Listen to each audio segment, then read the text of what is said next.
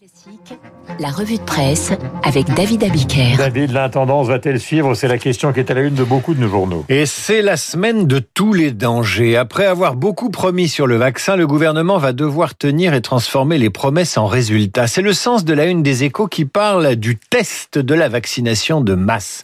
Et là encore, il y aura des comparaisons avec l'étranger, avec l'Inde, par exemple. Le Times of India nous apprend ce matin que ce pays d'un milliard 300 millions d'habitants a vacciné 224 000 Indiens en 24 heures. Vaccinez vite Et en nombre, c'est possible à condition d'avoir des doses. Et déjà, le Midi Libre et le Figaro font la une sur la logistique. Le Figaro pointe déjà les défaillances et donne la parole à des maires pas contents. Les élus ont fait du zèle, ouvert des centres de vaccination, mais ils n'ont pas les vaccins en quantité suffisante.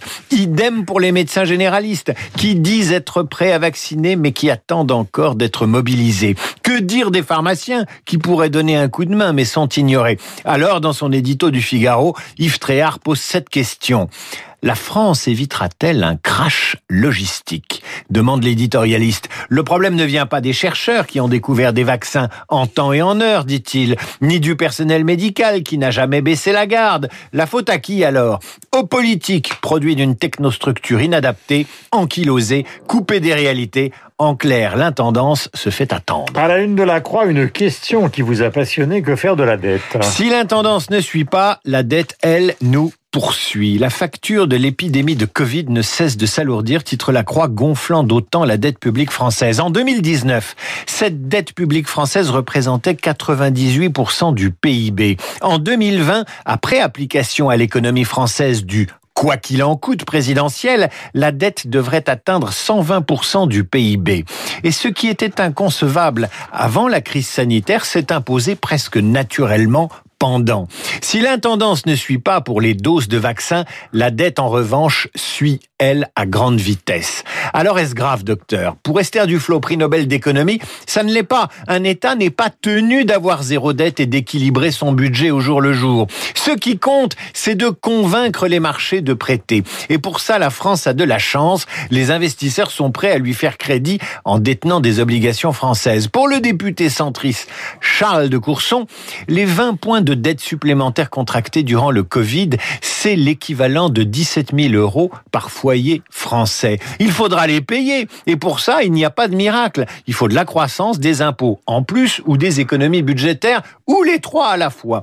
Le Figaro lui aussi est inquiet et cite le premier président de la Cour des comptes, Pierre Moscovici. La dette publique française va rester au-dessus de 100% du PIB pendant au moins 10 ans, a-t-il déclaré hier. En clair, si l'intendance ne suit pas, la dette publique finira par nous rattraper. Mais en vérité, tout le monde s'en fiche. D'abord parce que les montants sont tellement vertigineux que les Français ne réalisent pas bien ce qui leur pend au nez. Ensuite parce qu'à long terme, nous serons tous morts, comme le disait l'économiste John Maynard Keynes. Un Trump lui aussi rattrapé par ses créanciers, on trouve pas mal d'articles dans la presse ce matin. C'est la une de Libération. L'approche de son départ de la Maison Blanche déchaîne ses créanciers qui lui réclament leur dû. Après les émeutes du Capitole, la mairie de New York a annoncé vouloir rompre ses contrats avec la Trump Organization. C'est quelques millions, mais c'est symbolique. Et ça annonce peut-être les difficultés du président sortant. Ses hôtels sont désertés, explique Libération, et ses golfs sont déficitaires. La société qui fait la promotion du Washington Trump Hotel a rompu son contrat la semaine dernière, comme le méga courtier d'assurance AON. La Deutsche Bank, pourtant fidèle à Trump depuis plus de 20 ans, vient d'annoncer ne plus vouloir être en affaire avec lui. Mais Trump est riche, explique Libération. Il détient plus de 3 milliards d'actifs. Il y a des hôtels, des golfs, des steaks, des cravates à son nom, des vitamines à son nom, des kits d'analyse d'urine à domicile au nom de Trump. poétique ce matin. Et oui, et même des slips. Ah, et même des slips pour celui qui pourrait finir en slip.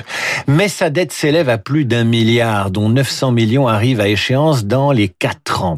Il va falloir que Trump réinvente sa marque et lui fasse cracher du cash. Alors certes, le président sortant est dans une situation délicate, mais il vient de mobiliser 70 millions d'électeurs, autant d'acheteurs potentiels face à des créanciers désormais frileux. Toute la question est de savoir si ces électeurs vont se transformer en acheteurs de la marque du président. Nous terminons par un portrait de Mila dans le Figaro. Mila Que vous connaissez, ou l'histoire de cet ado victime de la haine islamiste. Le Figaro consacre une pleine page à celle dont la vie a basculé depuis un an, après qu'elle a éconduit un soupirant via le réseau social Instagram et qu'elle a répondu à des insultes par d'autres insultes. Mila a reçu 50 000 messages de menaces, d'invectives et d'appels au crime. Depuis un an, la jeune femme est sous protection policière. Son nom est conspué sur les réseaux sociaux. La vidéo où elle lance à ceux qui l'insultent que leur islam c'est de la merde a été visionnée des millions de fois. Elle a dû changer de lycée, mais en novembre dernier, un échange sur Internet lui a valu d'être exclue de l'internat où elle avait trouvé refuge. Comme on est rattrapé par ses créanciers ou par ses dettes, Mila est-elle rattrapée par ses échanges violents avec les internautes? C'est au nom de la religion qu'on la menace. D'une certaine façon, Mila est une sorte de prisonnière politique des réseaux sociaux qui l'empêche de mener à son âge une vie normale. C'est la Salman Rushdie du pauvre et Ce n'est pas l'Iran qui a mis une fatwa sur sa tête, mais une légion d'anonymes dont on ignore si les menaces sur sa liberté d'opinion se traduiront un jour par un passage à l'acte. Il est 8h39.